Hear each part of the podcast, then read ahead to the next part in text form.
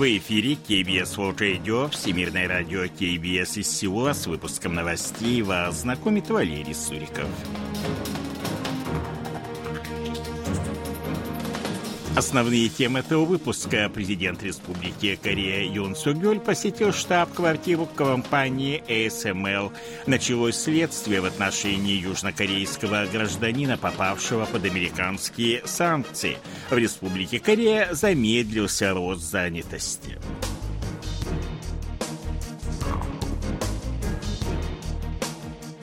А сейчас эти и другие новости более подробно.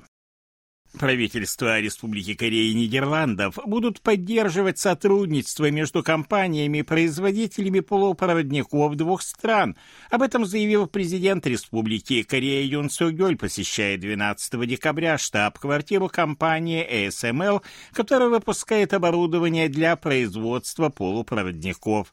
Она расположена в голландском Вельтховене.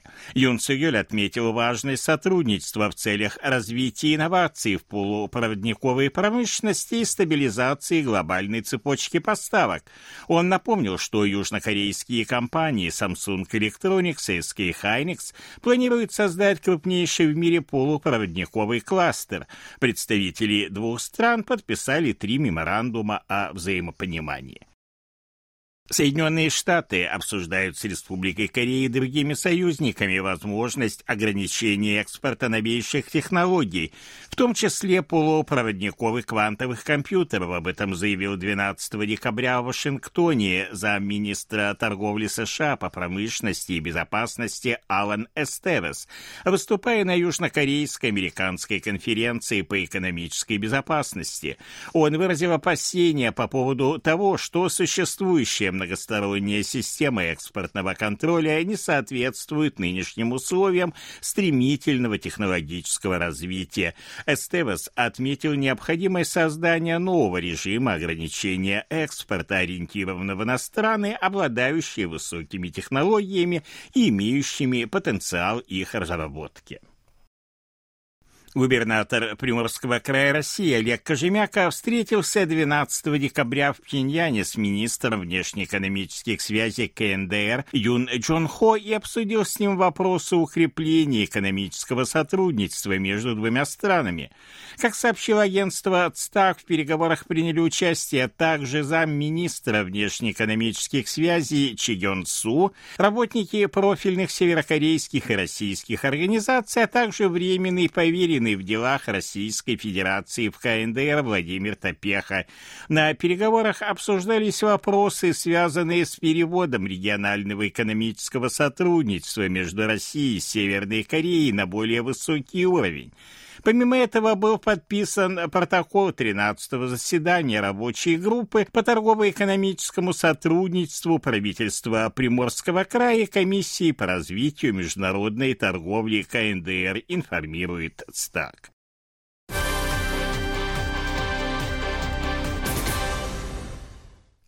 Началось расследование в отношении южнокорейского гражданина, которого Соединенные Штаты включили в санкционный список за причастность к военно-промышленному комплексу России. Об этом сообщил 14 декабря представитель Министерства иностранных дел Республики Корея. 60-летний южнокореец по фамилии Ли назван ключевым агентом по закупкам для российской компании AK Microtech, специализирующейся на передачи иностранных полупроводниковых технологий российским компаниям-производителям микроэлектроники. 12 декабря Минфин США ввел санкции в отношении более чем 150, а Госдепартамент в отношении более чем 100 физических и юридических лиц в различных странах за причастность к деятельности российского военно-промышленного комплекса. По данным Национального статуправления, численность занятого населения Республики Корея составила в конце ноября 28 миллионов 698 тысяч человек, на 277 тысяч человек больше, чем годом ранее.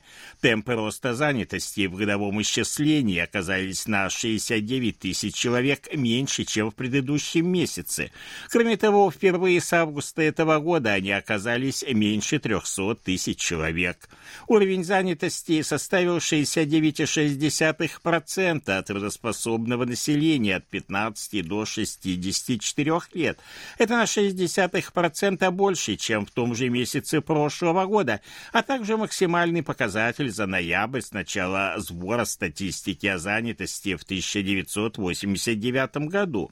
Безработица составила 2,3% трудоспособного населения, оставшись на уровне прошлого года. Азиатский банк развития сохранил прогнозы роста южнокорейской экономики на текущий год на уровне 1,3, а на 2024 год на уровне 2,2%.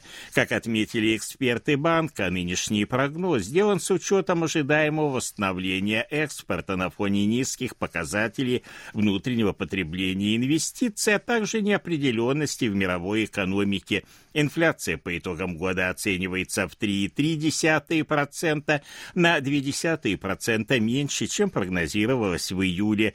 Прогноз инфляции на текущий год повышен на 0,3% до 3,6%, а на 2024 год тоже на 0,3%, ну до 2,5%. Прогноз роста экономики Азии в целом на этот год повышен на 0,2% до 4,9%. 0,9, а на будущий год оставлен на нынешнем уровне в 4,8%.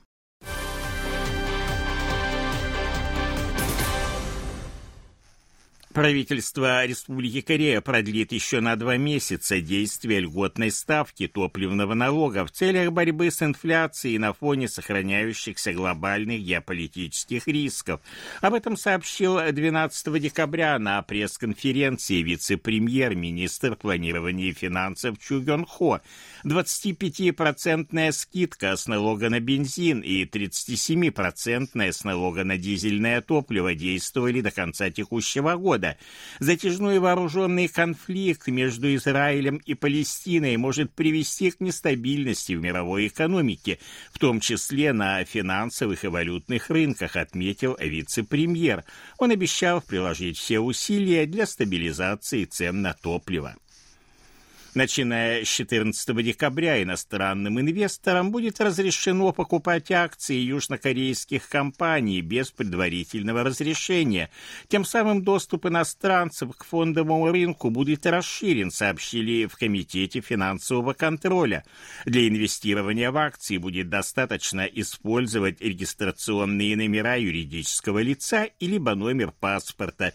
Иностранным компаниям-операторам ценных бумаг будет разрешено отчитываться о транзакциях раз в месяц, не сообщая о каждой транзакции, как это требуется делать в настоящее время.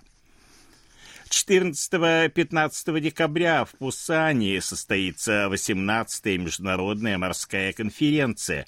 Как сообщили в Министерстве морского и рыбного хозяйства Республики Корея, она является площадкой для обсуждения главных тем текущей повестки Международной морской организации – Подобные конференции проходят один-два раза в год. Начиная с 2015 года участники предстоящей конференции обсудят важные вопросы международного судоходства, в том числе среднесрочные прогнозы по снижению выбросов парниковых газов.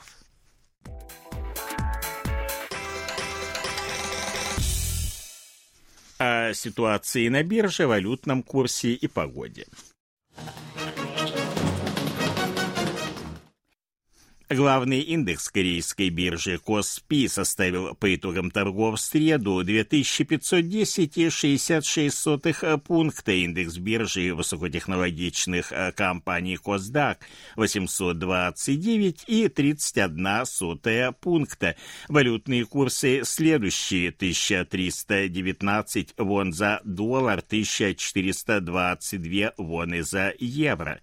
В Сеуле в среду переменная облачность Температура ночью около нуля, а днем теплее, да, плюс 11 градусов. Это были новости из Сеула.